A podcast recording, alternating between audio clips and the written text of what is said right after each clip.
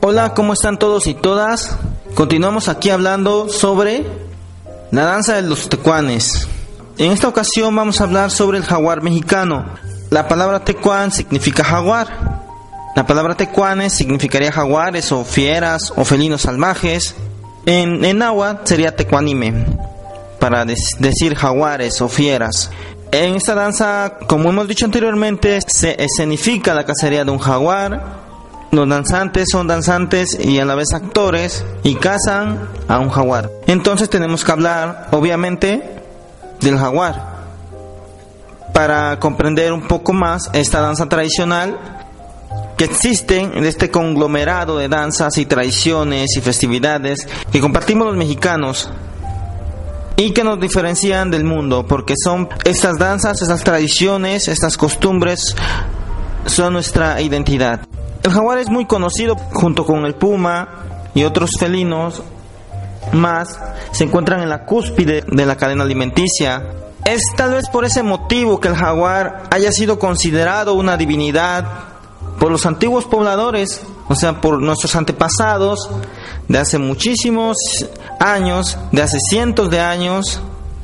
Los pobladores de aquí, los mexicas y cientos de años más antes, por los olmecas, por los mayas, consideraban al jaguar como una divinidad. Obviamente eran poblaciones rurales, poblaciones que bueno, aunque también había grandes urbes, como, como México, Tenochtitlan, pero en la forma de pensar de los pobladores de aquellos años, de hace más de 500 años, del año de 1519, del, del año de 1521 para, para atrás, o sea, hasta, hasta los Olmecas, que ellos pues son, son civilizaciones muy antiguas, del año 800 antes de Cristo, o sea, hace más de 2000 años. Bueno, en las culturas el jaguar era muy importante porque era el felino más grande y era el rival de los humanos, era el rival en ciertas cosas o al menos lo, le temían y lo respetaban porque era alguien de quien temer. No existían las suficientes el suficiente armamento para de los humanos, no tenían el suficiente armamento todavía para controlar, bueno, para dominar a la naturaleza en su totalidad. Es por eso que el jaguar es representado en muchas obras de arte. Hay muchas figuras de barro, de obsidiana, con formas de jaguares. Y se contaban muchas leyendas, muchos mitos sobre el jaguar en esos años y que la población creía. Incluso se vestían de jaguares la población se vestía de jaguares, se vestía con el cuero del jaguar o con algodón y con otras telas, pero pintadas de amarillo con manchas negras, como es la piel del jaguar. Y el jaguar representaba pues un conglomerado de virtudes. Era un símbolo pues muy importante. El valor simbólico del jaguar era fundamental en esas culturas. Por ejemplo, en los militares, los soldados, los soldados más, más valientes, los mejores soldados eran los, los guerreros jaguar y se vestían obviamente como jaguares. Pero también, además de, de los militares, también el gobernante usaba el cuero del jaguar para que vieran su poder y por eso este se vestía como, como un jaguar o con cuero del jaguar. Entonces, era el, jaguar era importante para los políticos, para los gobernantes, era, era un símbolo fundamental para los militares, para, para los guerreros jaguar, militares de alto rango, y también para los sacerdotes de aquellos tiempos, los nahuales, que muchos de ellos decían que se podían transformar en jaguares, eran los tecuani y nahuali eran los sacerdotes que se transformaban en, en, jaguares o en fieras, mejor dicho. Podían ser en jaguares y podía ser en pumas. Incluso está registrado en un libro de los agustinos que publicaron los agustinos, los frailes agustinos que llegaron de 1531 o 1533, no recuerdo publicaron un libro de los primeros 50 años de su estancia aquí en México y ellos mencionaban eso de los Tecuani Nahuali y mencionaban que eran unos sacerdotes que se transformaban en jaguares. Bueno, la gente creía eso y le temían a los, por eso si veían un jaguar en el cerro, pensaban que podría ser un sacerdote y le tenían miedo. Y esos tecuani nahuali habitaban por, precisamente por donde danzan de tecuanes actualmente, por este, la tierra caliente, que sabemos que es Guerrero, Morelos, una parte del Estado de México, Michoacán, hasta Puebla, y también por la Huasteca, la Huasteca que allá no, no he encontrado danzas de tecuanes, pero también había tecuanes nahuali. No recuerdo muy bien cómo se dice en plural. Tecuanime nahualique. Pero bueno, está registrado en ese libro. No usan esa palabra de tecuanime, usan otra palabra. Este, los frailes agustinos. Y pero sí la tengo registrada, no la recuerdo de momento, pero sí, Tecuani Nahualique, creo decían que eran, o sea, que eran muchos nahuales que se transformaba, transformaban en jaguares. Y la población les temía. Y no nomás los sacerdotes se transformaban en, los sacerdotes de aquellas épocas, o sea, los sacerdotes actuales, no bueno, no existe esa creencia. Ya es otra cosa. Yo estoy hablando de de lo que había antes, o sea, de hace 500 años de hace dos mil años, mil años, o sea, lo que había en estas tierras, las creencias que existían, la religión que predominaba y que existían y que era creída por los pobladores. Bueno, además de los sacerdotes, también los dioses como Tezcatlipoca se transformaban en jaguares. O sea, en sí había muchas personas con mucha capacidad para transformarse en animales, eran los nahuales. Y Tezcatlipoca obviamente es un dios, los dioses tienen más poderes, se transformaba también en nahuales y en su nahual preferido, en, lo que se transformaba preferentemente, era en jaguar. Bueno, entonces podemos observar cómo el dios se transformaba en jaguar, los sacerdotes o magos o hechiceros, como se les conoció con la llegada de los europeos, hechiceros, brujos, hechiceros y brujos, así se les conoció ya desde entonces a los nahuales, también se transforman en jaguares. El político, el gobernante, se ponía el cuero del jaguar para mostrar su, su poder y el militar se disfrazaba de jaguar para verse más temible. Entonces el jaguar estaba presente tanto en, lo, en, el, en, en el gobernante, en lo político, en lo militar, en lo religioso. Estaba el jaguar presente, pero no nada más en eso. También estaba presente en las tradiciones, o sea, está registrado también por los primeros frailes y también por algunas este, piezas prehispánicas encontradas que había danzantes que se disfrazaban de jaguar para realizar, para danzar. Entre, no nomás de jaguar, también se disfrazaban de otras cosas, de mil disfraces, ahí dicen, hay dice uno de los frailes informantes, de mil disfraces, pero abundan los disfraces de jaguares, de, de animales, mejor dicho, de jaguares, de águilas, de monos, de perros, en fin, de todo lo que había aquí. Y en las leyendas también se contaban leyendas sobre ellos también, en donde ellos participaban. Una de ellas es la destrucción de, de uno de los tantos mundos existentes antes del mundo antes de llegar al mundo que, estaban viviendo los mexicas, porque los mexicas creían que había otros mundos anterior, anteriores que fueron destruidos y surgía otro nuevo mundo y era destruido y surgía otro nuevo mundo. Bueno, uno de esos tantos mundos pasados fue destruido por los jaguares. También la piel del jaguar para los antiguos pobladores les era muy semejante a las estrellas y a la noche.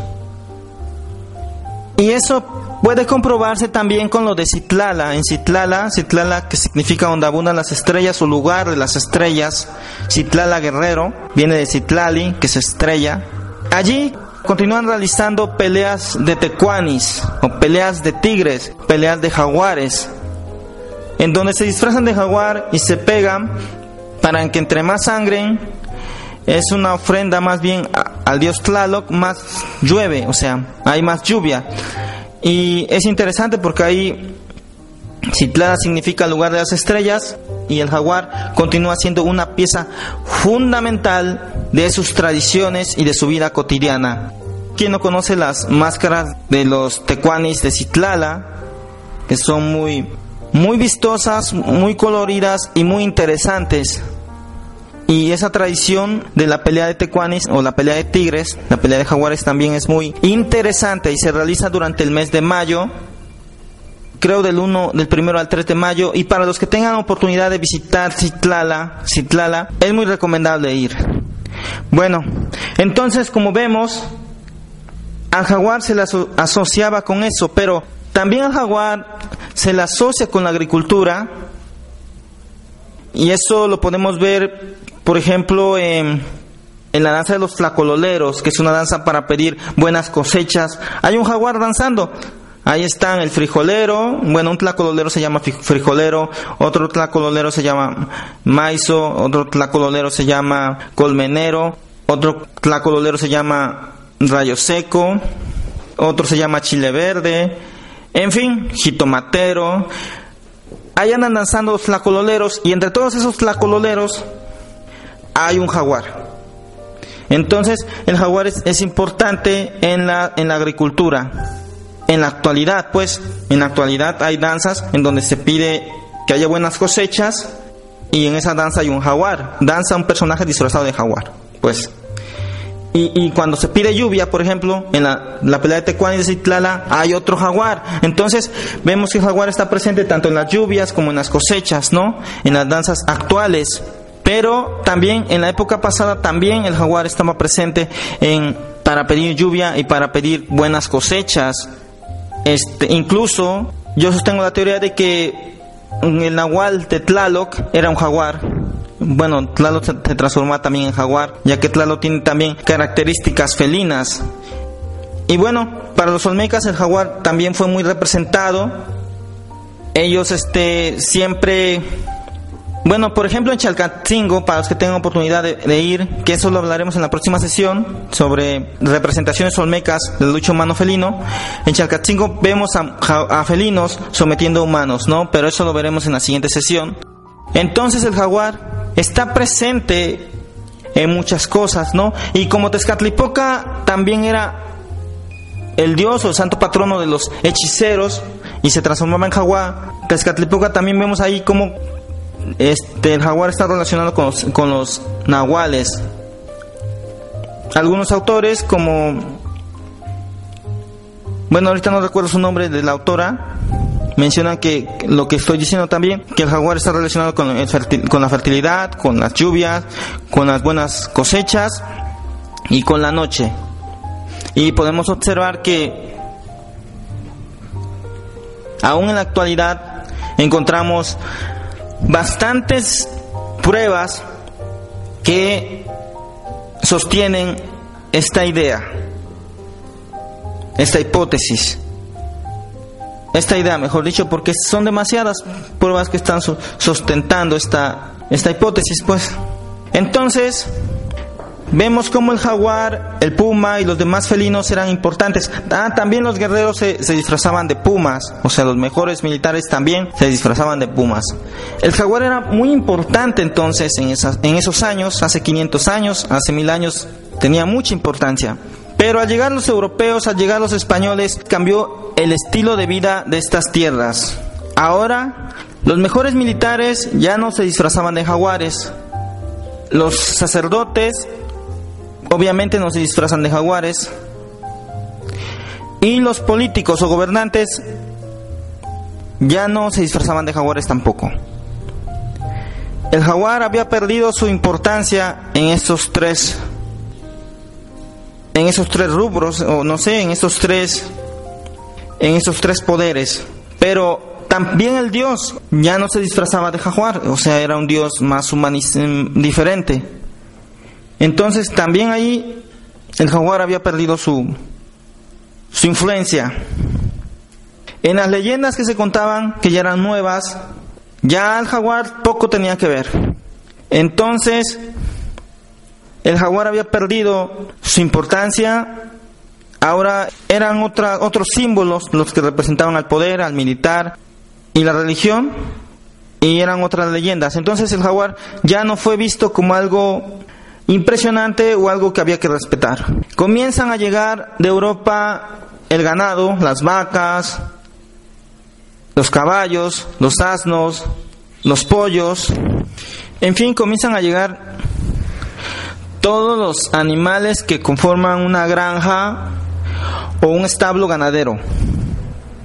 Y eso también este es otro otra dificultad para el jaguar porque se le empieza a clasificar como un animal dañero porque un animal que se puede comer a los animales de las granjas, a los becerritos, en fin. Y también el jaguar empieza a perder su hábitat con la expansión de la ganadería, de las cabras, en fin, de todo tipo de ganadería. El jaguar empieza a perder su hábitat y también se empieza a cazar con mejor armamento a las presas con que naturalmente se, se alimenta el jaguar. Entonces, todo eso lleva a la paulatina desaparición de, esto, de los felinos salvajes, ¿no?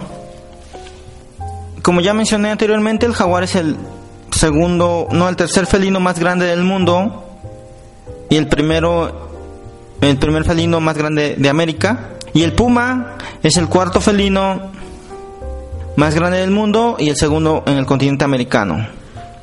Además de estos felinos salvajes, bueno, en el estado de Morelos existen cinco de los seis felinos salvajes que existen en México. Estos cinco felinos son la onza o yaguarundi, el ocelote, el tigrillo, el gato montés y el puma. Y habitan en la Reserva Natural de Huautla principalmente por lo cual es necesario, es necesario concientizar a la población para que cuidemos el medio ambiente y proteger la Reserva Natural de Huautla, en donde podemos encontrar fauna y flora salvaje. También en instrumentar algunos incentivos económicos para obtener la participación de la población y aplicar leyes para proteger a la fauna y flora silvestre. En fin, es, los felinos salvajes son muy importantes en el ecosistema porque están en la cúspide, cúspide de la cadena alimenticia y controlan mediante su alimentación a otras especies que si no fuera así se multiplicarían, serían muy numerosas y perjudicarían, bueno, habría un desbalance o un desequilibrio en el ecosistema ya que competirían más intensamente estas especies entre sí. Bueno, para finalizar esta sesión es necesario crear o restablecer nuevamente el respeto al jaguar y al puma y a los demás felinos salvajes y a la naturaleza en general, al planeta Tierra. Y hay que ver a los animales salvajes y a las plantas que nos rodean como compañeros más de este mundo, parafraseando a un nativo americano, un jefe Sius, que decía que los animales y las plantas son nuestros hermanos, y si los animales, las plantas y la tierra mueren, los seres humanos también morirán. Yo soy Oscar Cortés Palma y continuamos platicando en la próxima.